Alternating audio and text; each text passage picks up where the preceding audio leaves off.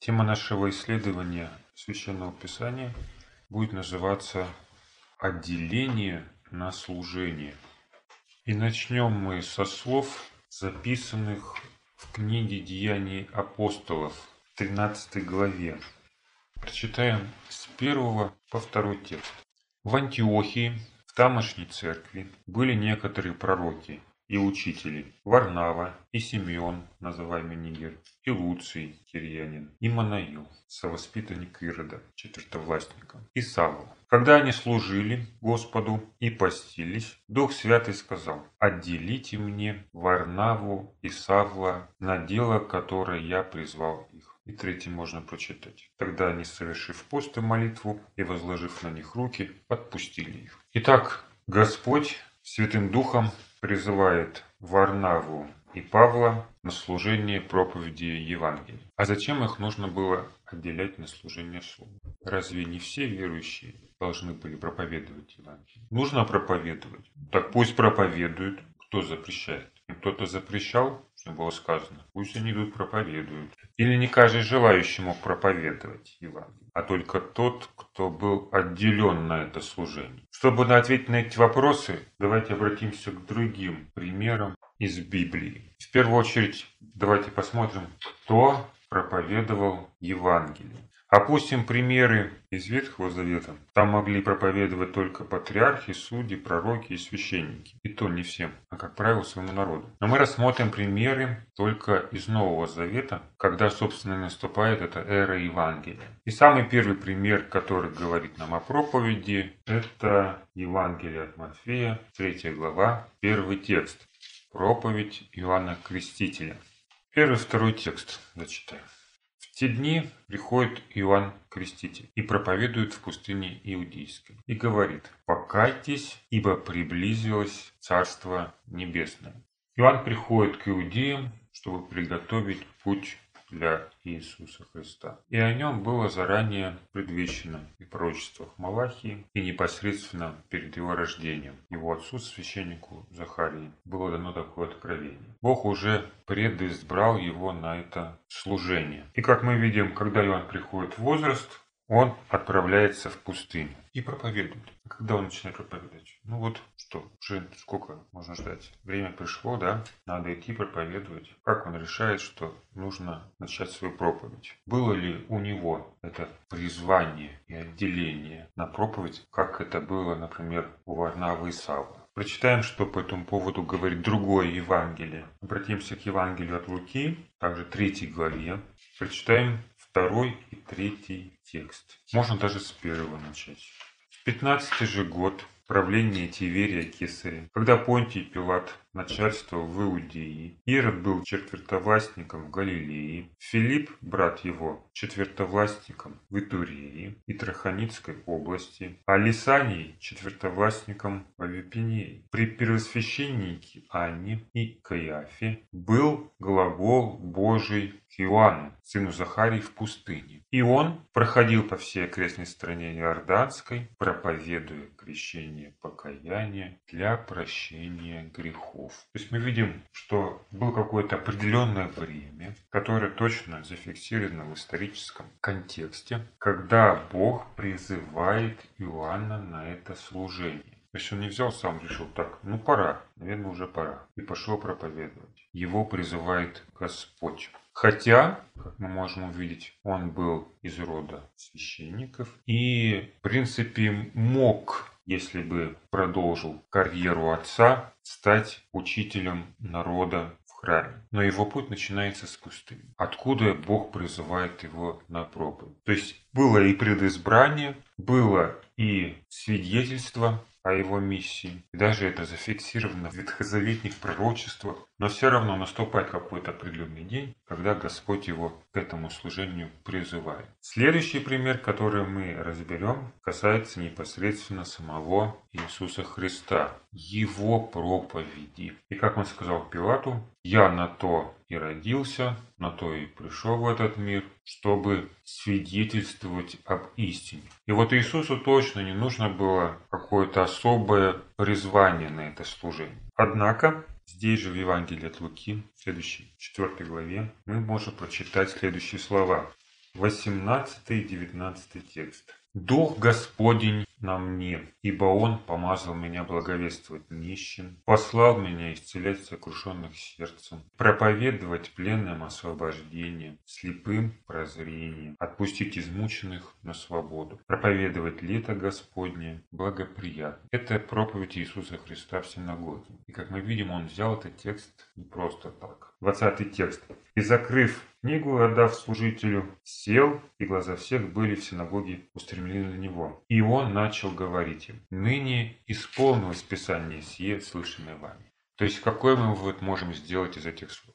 То, что Иисуса Христа призывает Бог на это служение. То есть исполнилось это Писание. Значит, что Господь помазал меня, Господь послал меня проповедовать. И в дополнение мы можем прочитать из 4 главы Евангелия от Матфея, 17 текст. С того времени Иисус начал проповедовать и говорить «Покайтесь, ибо приблизилось Царство Небесное». О чем говорит выражение «с того времени»? Что до этого времени он не проповедовал. Можете сказать, а как он учил в храме? Помните такой случай? Ему еще было 12 лет. Вот это в данном случае является проповедью, на которую Бог его послал. Это что было? Личное исповедание. То есть он делился тем, что ему было открыто отцом. То есть он никуда специально не ходил, никому никакой вести не нес.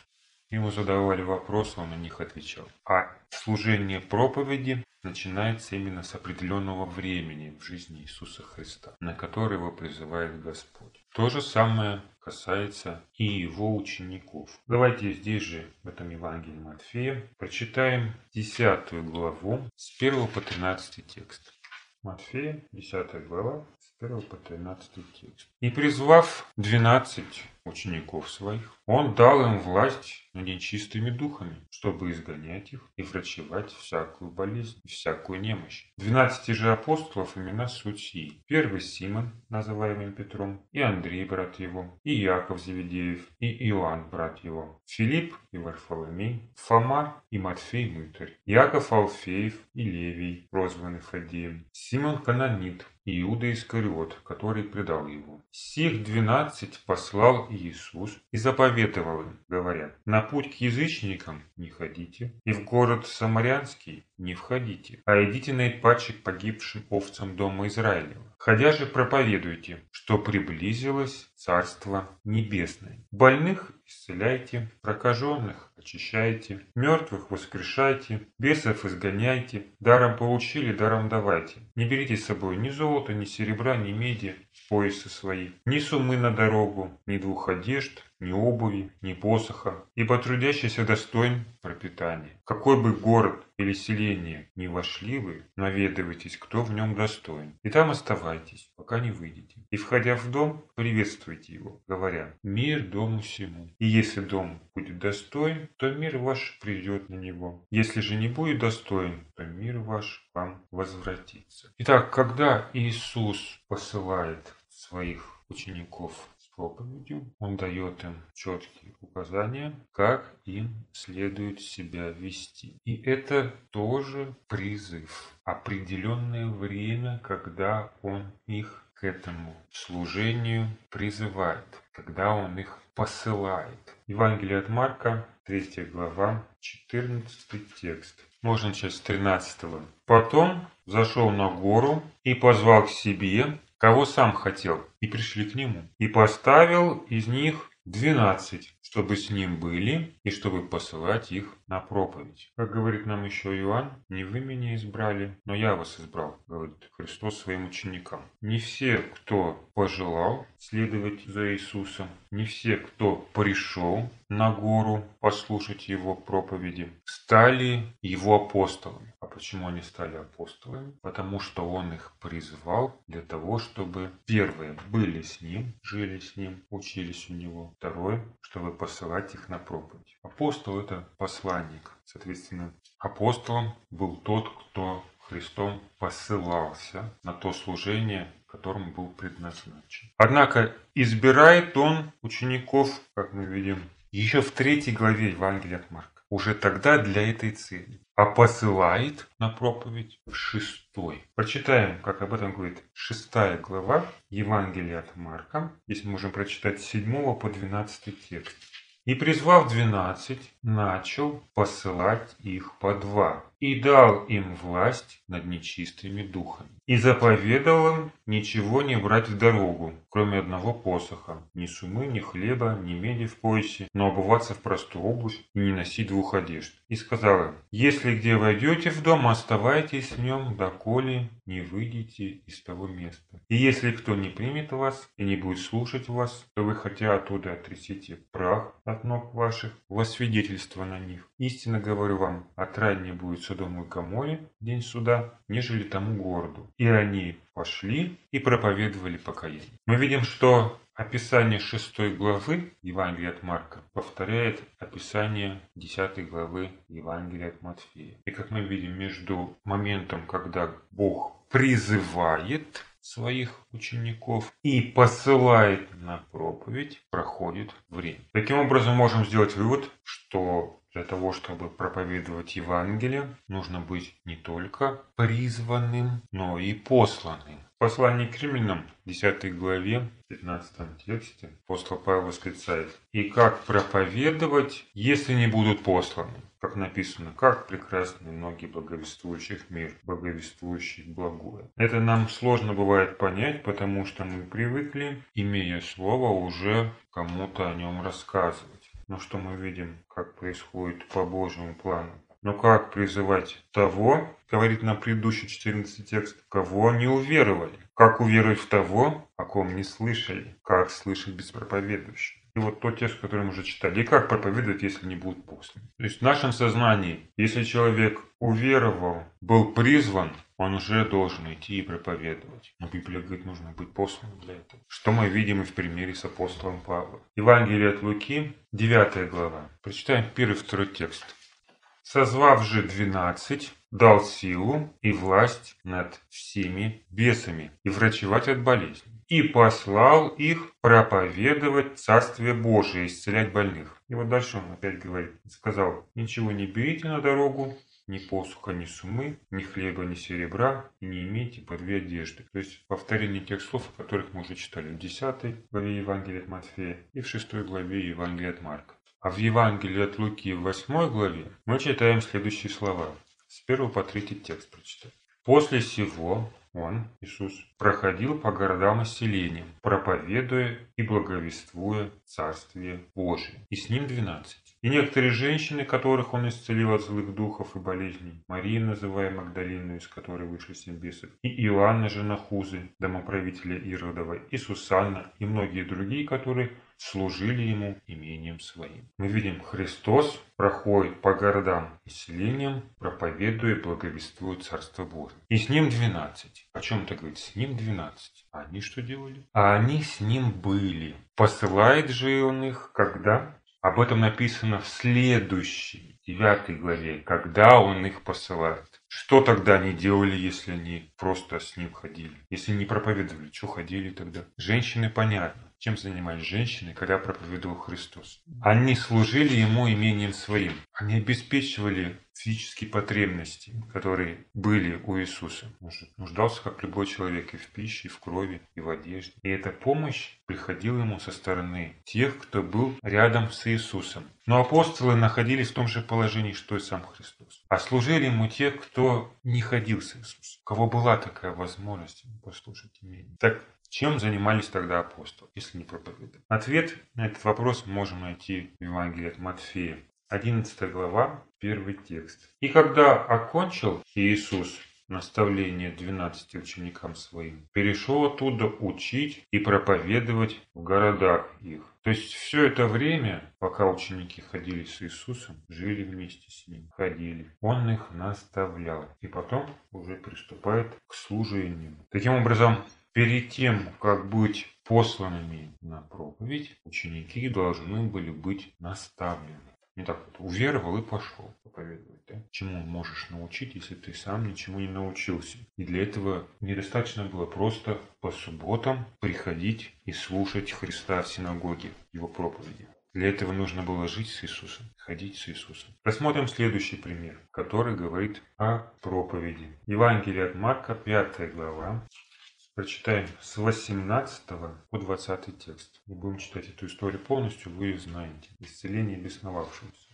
И когда он вошел в лодку, бесновавшийся просил его, чтобы быть с ним. Но Иисус не дозволил ему, а сказал, Иди домой своим и расскажи им, что сотворил с тобою Господь и как помиловал тебя. И пошел и начал проповедовать Десятиградие, что сотворил с ним Иисус. И все дивились. Вот мы видим тот пример, когда человек, получивший исцеление, желает присоединиться к Иисусу и стать его учеником, но Иисус отправляет его с определенной миссией – рассказать о том, что Бог с ним сделал, поскольку все знали, каким он был прежде. Казалось бы, а где здесь этап обязательного обучения? Но вы где-то здесь видите, чтобы он проповедовал Евангелие? Нет. Его миссия да, была ограничена тем, что он видел и знал лично. То, что коснулось его. И об этом он должен был рассказать другим. Но не просто сам пойти вот и стал рассказывать. Опять же, по слову Иисуса. То есть Иисус его призывает на это служение своего рода. Но это служение отнюдь не является проповедью Евангелия. Это служение является вспомогательным к тому служению, которое совершает сам Иисус. То есть люди, узнав о том, что произошло с этим человеком, как его исцелил Иисус, могли уже потом принять эту весть, которую нес сам Христос и его ученики. Все ли слушатели Слова Божьего ходили и проповедовали Евангелие? Не все, а только тех, кого призывал для этой цели Христос. Даже когда речь шла о не Евангелии, требовалось, чтобы Христос человека к этой миссии призвал. Однако мы знаем множество примеров, когда люди просто рассказывали об Иисусе. Вот он исцеляет слепорожденного, да, он рассказывает о том, что с ним произошло. И в данном случае такое свидетельство является чем? Личным исповеданием. Для этого ему не нужно было никуда уходить, выполнять особые поручения, проходить обучение, чтобы нести эту весть. О вести в данном случае речи не идет. Они говорили о том, что произошло в их жизни, что они видели и слышали. У людей появляются вопросы, и люди на них отвечают. И это является их исповеданием веры. Для этого не нужно быть посланным. Однако, когда Иисус посылает учеников на проповедь, он обращается в данном случае к кому? Вот давайте прочитаем, как об этом пишется в Евангелии от Марка. 16 глава, 15 текст. «И сказал им, идите по всему миру и проповедуйте Евангелие всей твари». Кому обращены эти слова? Апостолу. Также в 28 главе Евангелия от Матфея, 19 текст. Начиная с 16. Одиннадцать же учеников пошли в Галилею на гору, куда повелел им Иисус, и, увидев его, поклонились ему, а иные усомнились. И, приблизившись, Иисус сказал им, «Дана мне всякая власть на небе и на земле. Итак, идите, научите все народы, крестя их во имя Отца и Сына и Святого Духа». Кому обращены эти слова? К одиннадцати ученикам.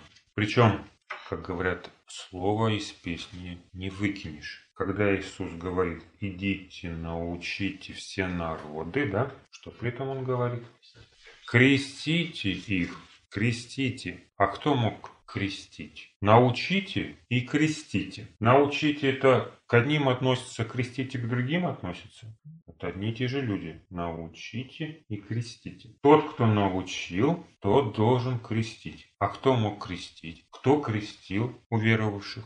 Вот все слушатели Слова Божьего, которые приходили, они могли крестить. Нет, они крестились, а крестили их апостолы еще при жизни Иисуса. Поэтому для них не было в этом ничего нового. Научите, они могли научить, потому что они были наставлены. И крестите, потому что у них была такая власть. То есть этот призыв относится в данном случае исключительно к апостолу. Но не только апостолы с того времени проповедуют Евангелие. Рассмотрим еще один пример. Та же самая ситуация, но уже другой взгляд. Евангелие от Иоанна, 20 глава.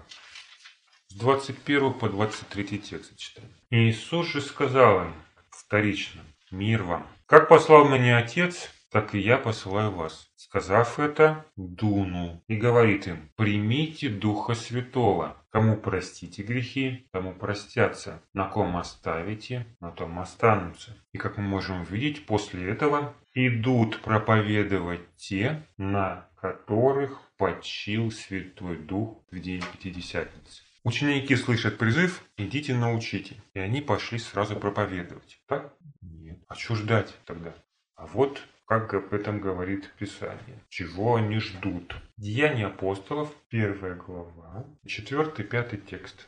«И собрав их, он повелел им, не отлучайтесь из Иерусалима, но ждите обещанного от Отца, о чем вы слышали от меня. Ибо Иоанн крестил водою, а вы через несколько дней после сего будете крещены Духом Святым. Вот чего ждут ученики. Они ждут, пока они будут крещены Духом Святым чтобы потом пойти на проповедь Евангелия. И как мы уже читали раньше, как это происходило раньше, когда Иисус их посылал на проповедь. Вернемся к 10 главе Евангелия от Матфея, Первый текст. «И призвав двенадцать учеников своих, он дал им власть над нечистыми духами, чтобы изгонять их и врачевать всякую болезнь и всякую немощь». Аналогично в девятой главе Евангелия от Луки написано, первый-второй текст. Мы уже читали эти слова.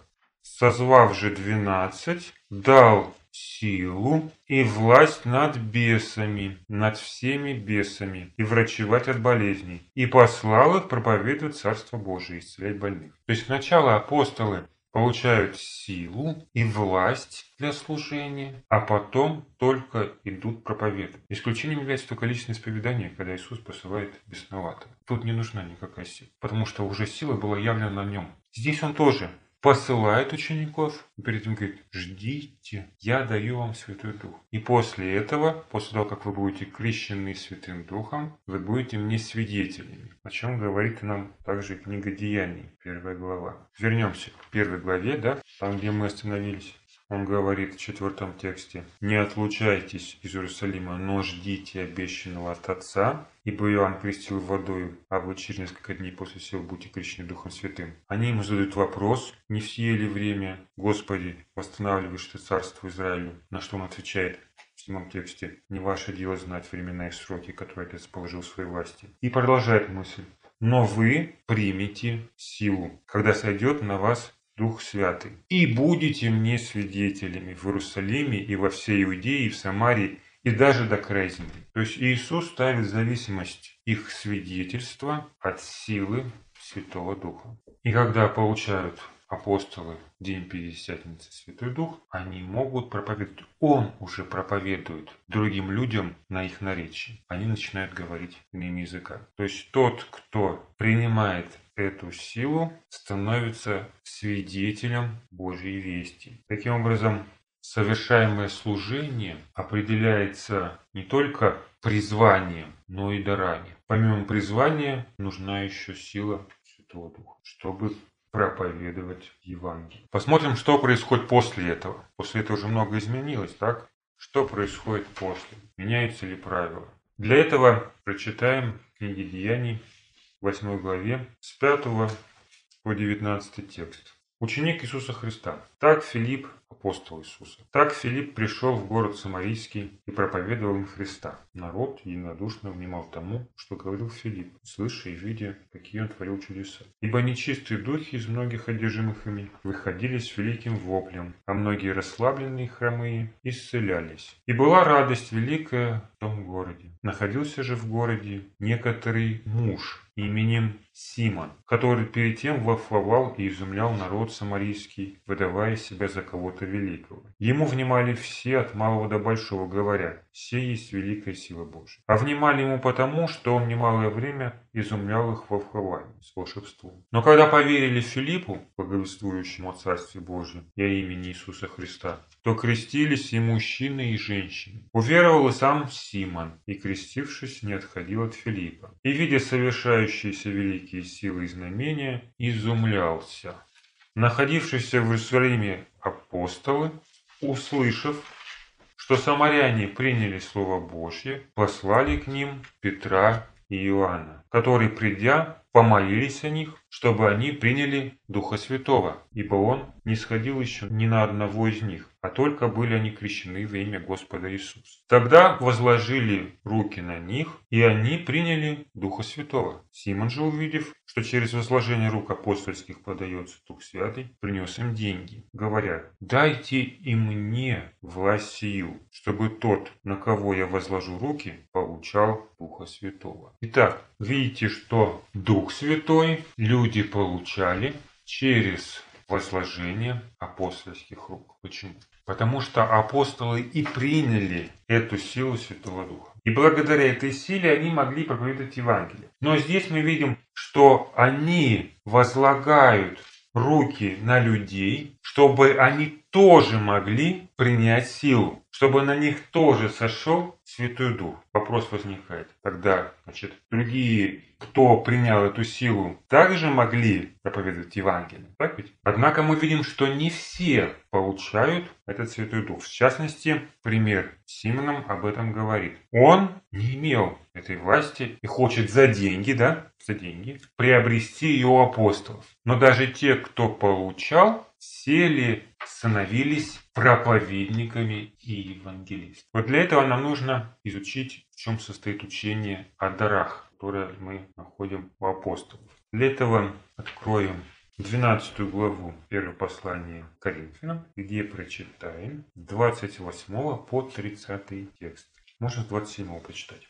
И вы тело Христова, порознь члены, говорит апостол Павел. И иных Бог поставил в церкви, во-первых, апостолами, во-вторых, пророками, в-третьих, учителями. Далее, иным дал силы чудодейственные, также дары исцелений, вспоможений, управления, разные языки. Все ли апостолы, все ли пророки, все ли учители, все ли чудотворцы, все ли имеют дары исцелений, все ли говорят языками, все ли истолкователи. Вопрос риторический, потому что не все выполняли одно и то же служение. Каждому Бог дал особенный дар. И, соответственно, не каждый мог, кто получил Святой Дух, идти и проповедовать Евангелие, а только у кого было для этого предназначение или как минимум дарование от Бога. То же самое мы можем прочитать и в послании Ефесиным. 4 глава, 11-12 текст.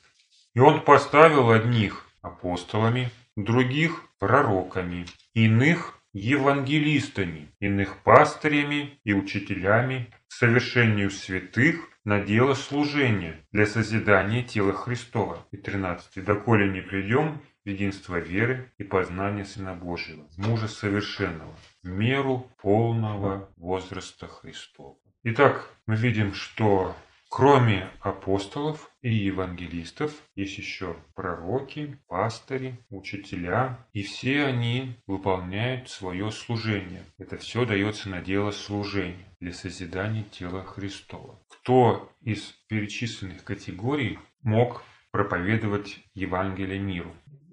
Определенно апостолы и евангелисты. Также пророки могли проповедовать. Но в Новом Завете пророки в основном говорят и назидают церковь. Впрочем, как и в Ветхом Завете. То есть есть некоторые исключения. Например, пророк Иона. Вот Бог его посылает в Ниневию. В основном пророки выполняли служение в Божьем собрании. При этом и апостолы, и пророки, пастыри, учителя служат кому?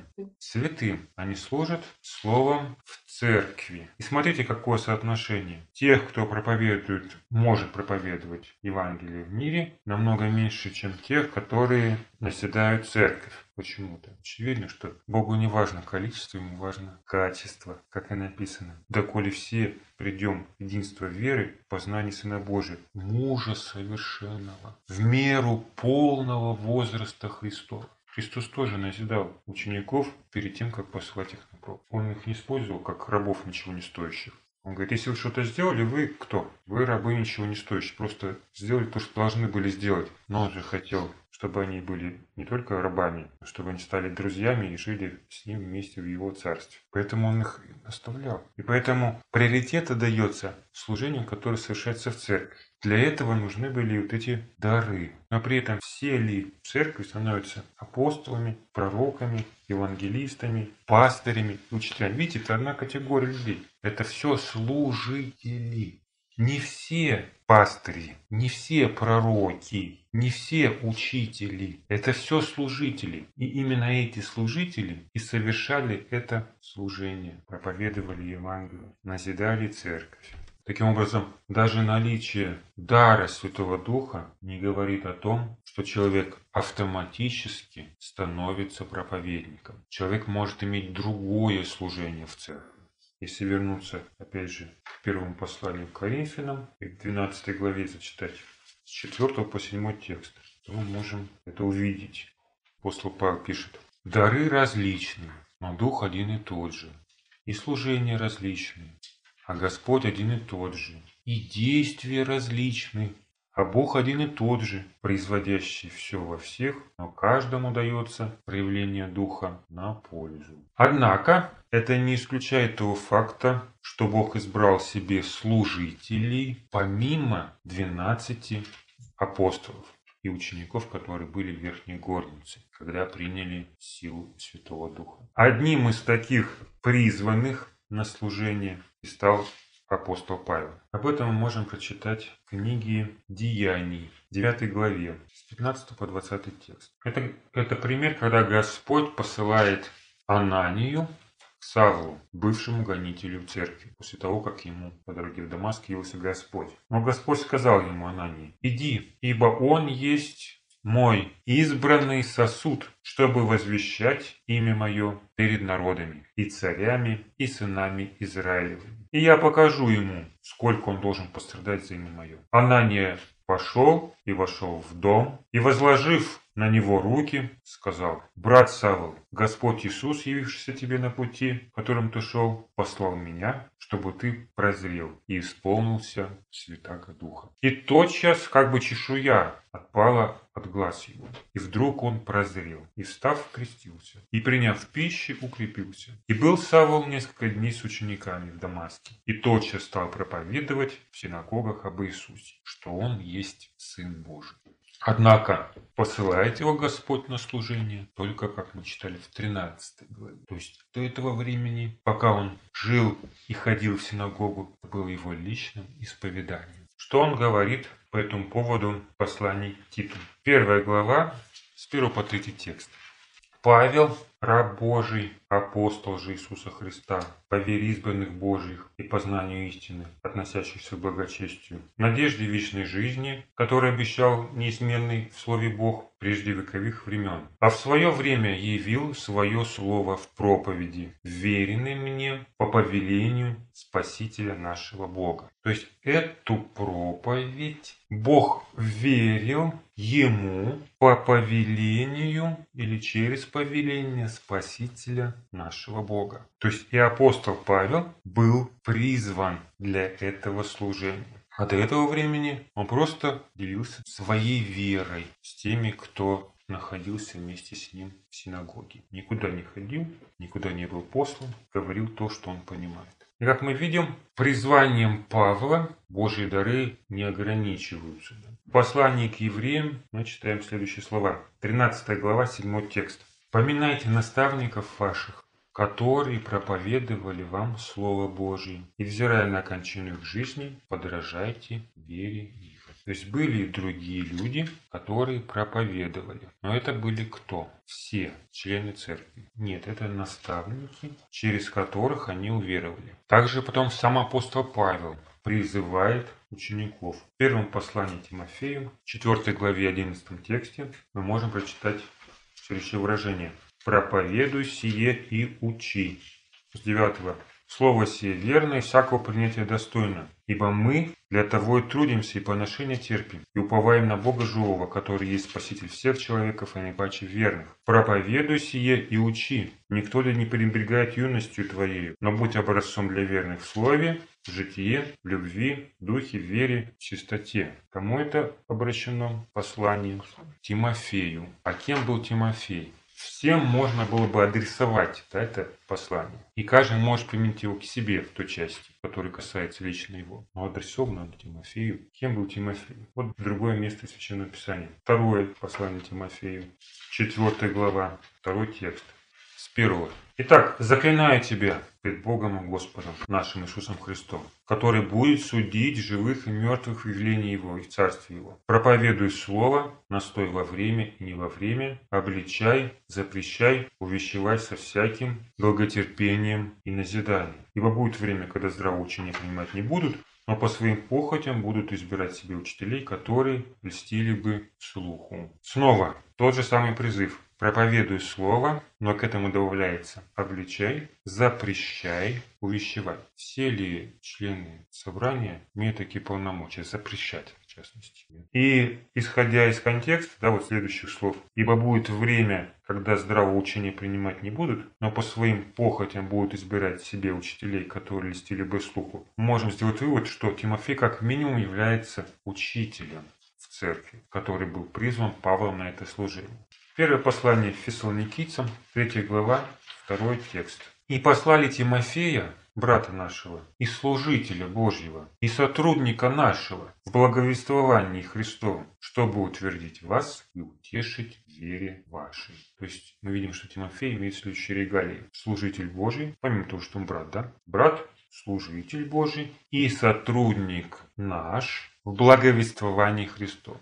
Но помимо избранных Богом служителей в Новозаветной Церкви существовали и другие проповедники. О них мы можем прочитать в послании к римлянам, второй главе. Давайте откроем вторую главу послания к римлянам и зачитаем с 17 по 24 текст.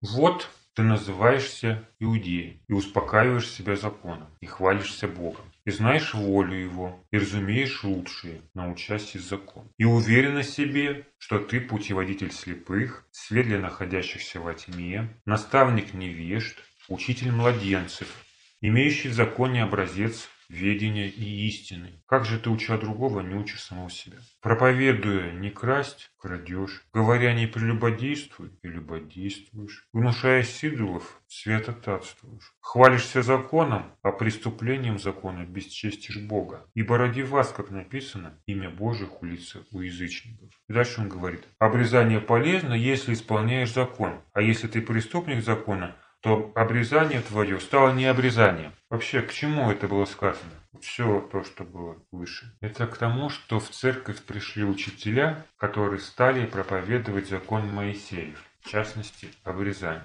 И поскольку они были иудеями, воспитанными в законе, знали Писание хорошо, то есть были религиозно образованными людьми, то людям было сложно отличить дар Святого Духа от образованности. Такие тоже стали христианами, но вносили свою, скажем, лепту, свой отрицательный вклад своим учением. Они считали, что имеют полное право учить других людей и проповедовать им, как нужно жить с Богом. Поэтому Иоанн в послании пишет, возлюбленные мои, не всякому духу верьте, да, но испытывайте духов, от Бога ли они, потому что много уже пророков появилось в мире. То есть были люди, которые также были движимы духом и проповедовали слово, но не от уст Иисуса Христа. Чему мы можем найти пример еще и в послании Галатам.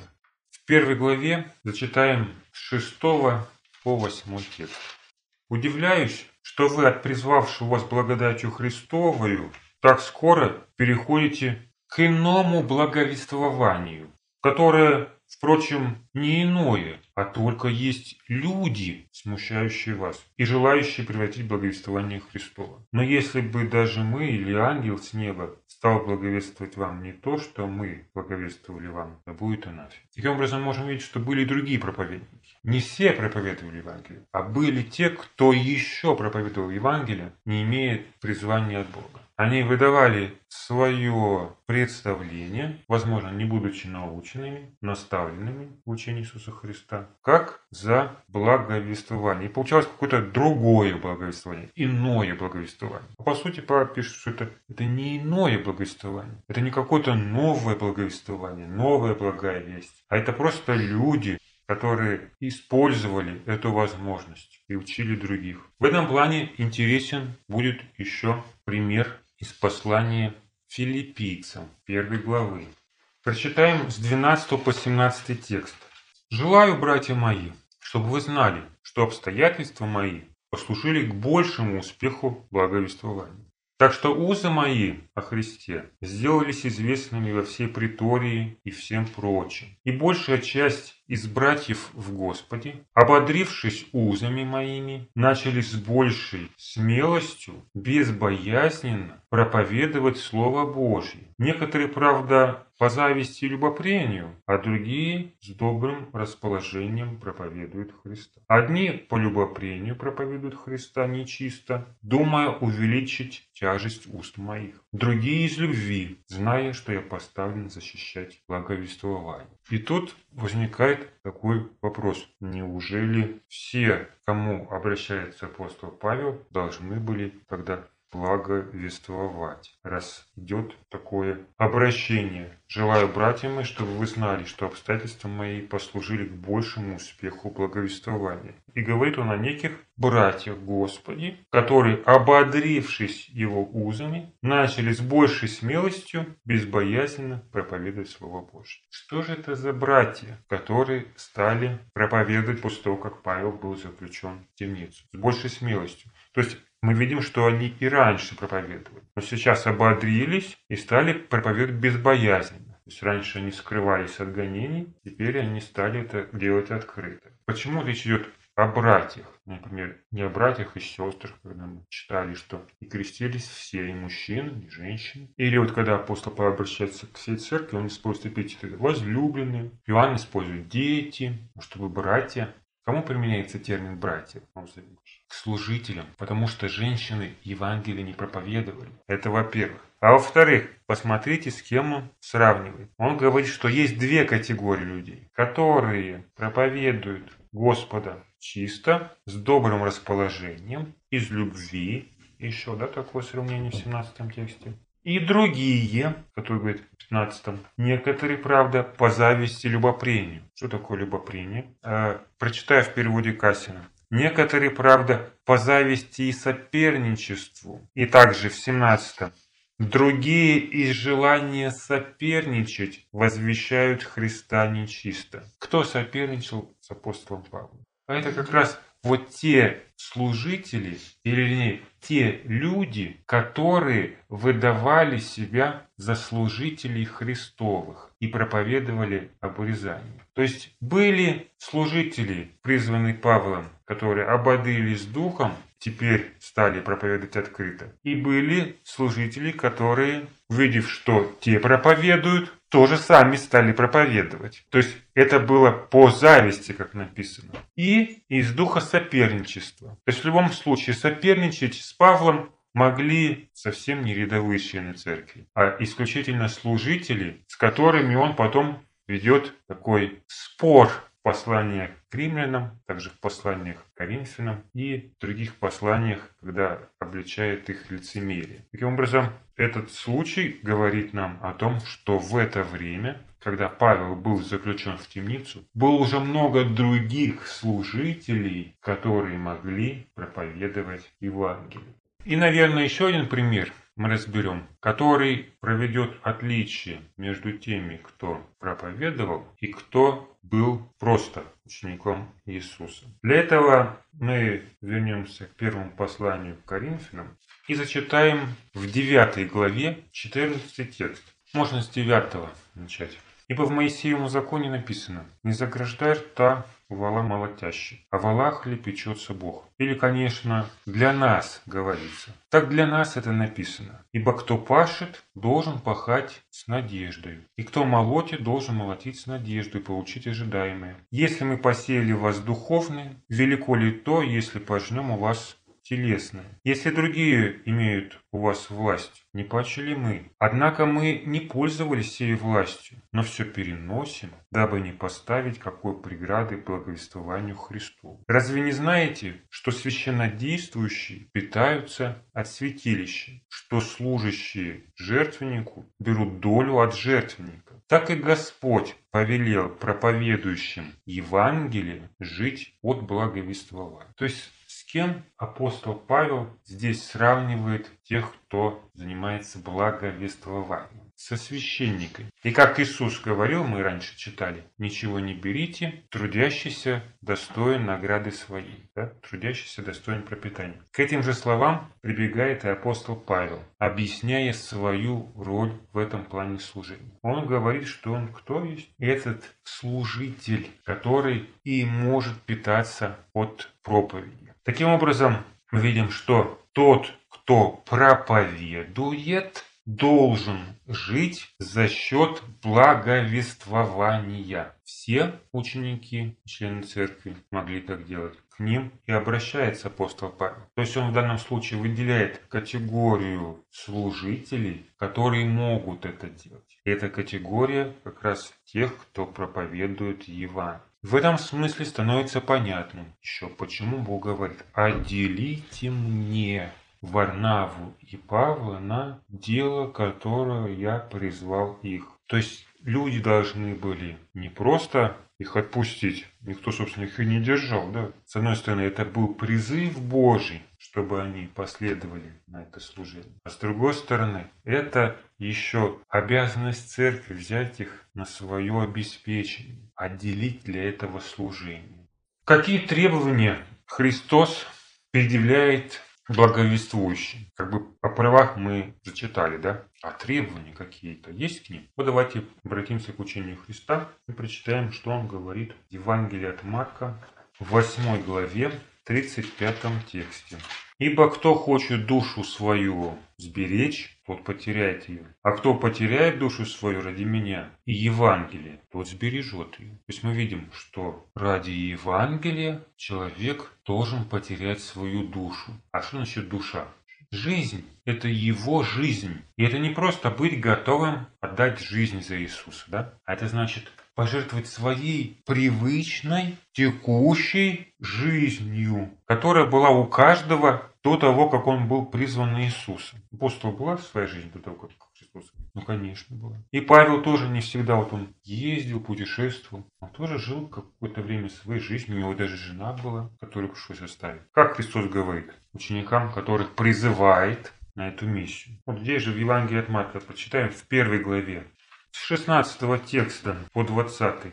Вот выше мы читали, Иисус пришел в Галилею и проповедует Евангелие Царства Божия. А далее призывает своих учеников. Проходя же близ моря Галилейского, увидел Симона и Андрея, брата его, закидывающих сети в море, ибо они были рыболовы. И сказал им Иисус, «Идите за мною, и я сделаю, что вы будете ловцами человеков». И они, тотчас оставив свои сети, последовали за ним. И пройдя оттуда немного, он увидел Иакова Зеведеева и Иоанна, брата его, также в лодке, подчинивших сети. И тотчас призвал их, и они, оставив отца своего Зеведея в лодке с работниками, последовали за ним. Есть что означало это выражение? Потерять свою жизнь ради Евангелия. Он говорит, хочу сделать вас ловцами человеков. Идите за мной. Как идти? Работа, семья, да? Как идти? Куда идти? Что, бросить все? И они бросили. Они оставили, чтобы ходить с Иисусом. А потом он их стал посылать на проповедь. Не сразу даже они да, пошли на проповедь. Можно было сказать, ну, терпит же еще. Терпит, да? Терпит. Пока я не вижу препятствий в том, чтобы работать и Евангелие проповедовать. Нет. Если человек посвящает себя служению Евангелия, он должен оставить основную свою деятельность. Он должен изменить свою жизнь. По-другому никак. Невозможно жить, как обычно все люди, и проповедовать Евангелие. Это несовместимые понятия. Об этом же говорится в Евангелии от Луки. 9 глава, 59 по 62 текст. А другому сказал, следуй за мною. Тот сказал, Господи, позволь мне прежде пойти и похоронить отца моего. Но Иисус сказал ему, предоставь мертвым погребать своих мертвецов, а ты иди и благовествуй Царствие Божие. Еще другой сказал, я пойду за тобой, Господи, но прежде позволь мне проститься с домашним моим. Иисус сказал ему, никто, возложивший руку свою на плуг и озирающийся назад, не благонадежен для Царства Божьего. Как вы помните, помимо 12 апостолов, Христос избирает себе еще 70 учеников, чтобы посылать их на проповедь. И хотя их служение носило временный характер, они не стали апостолами Христа, как апостол Павел. Требования к ним предъявляются такие же, как и к 12 апостолам. Мы видим, чтобы благовествовать Царство Божие, человеку нужно было оставить своего отца и даже уйти, не простившись со своими близкими. По-другому нельзя. И каждый служитель Божий является тому прямым подтверждением. Тот, кто проповедовал Евангелие. О чем мы можем почитать и в 10 главе Евангелия от Марка. С 28 по 30 текст. И начал Петр говорить ему, «Вот, мы оставили все и последовали за тобой». Иисус сказал ответ, «Истинно, говорю вам, нет никого, кто оставил бы дом, или братьев, или сестер, или отца, или мать, или жену, или детей, или земли ради меня, и Евангелия, и не получил бы ныне во время сие среди гонений во сто крат более домов и братьев и сестер и отцов и матерей и детей и земель в веке грядущем жизни вечной. Что мы здесь видим? Что Евангелие требовало оставления всего. И люди уже получали свою награду. Но эта награда не в том, что у них было больше в сто раз отцов, детей, матерей, сестер, земель, как написано, домов. Они гораздо больше этого получали в лице Иисуса Христа. Это была та цена, которую они заплатили за то, чтобы стать евангелистами и приобрести Иисуса.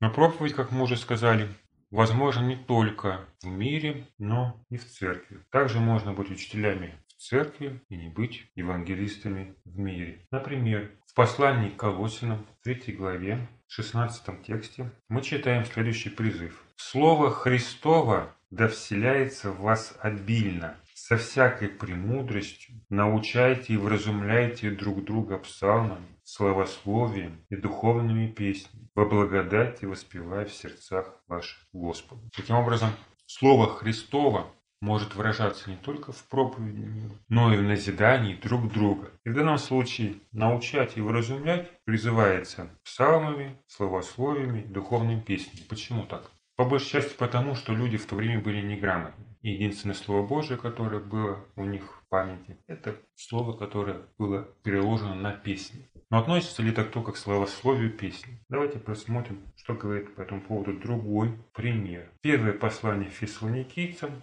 5 глава, 11 текст. «Посему увещевайте друг друга и назидайте один другого, как вы и делаете написано. То есть мы видим, что в Божьем собрании должно иметь место увещевание и назидание один другого. И для этого даже не обязательно иметь какое-то особое призвание. Не обязательно быть пророком и апостолом, потому что через личные взаимоотношения и любовь к ближнему люди тоже могут изменять свой характер. И при том, что увещевать и назидать один другого могут все, вот что действительно могут все, так это назидать и увещевать друг друга. В послании Якова, в 3 главе, первом тексте, мы читаем следующее увещевание. Послание Якова, 3 глава, первый текст.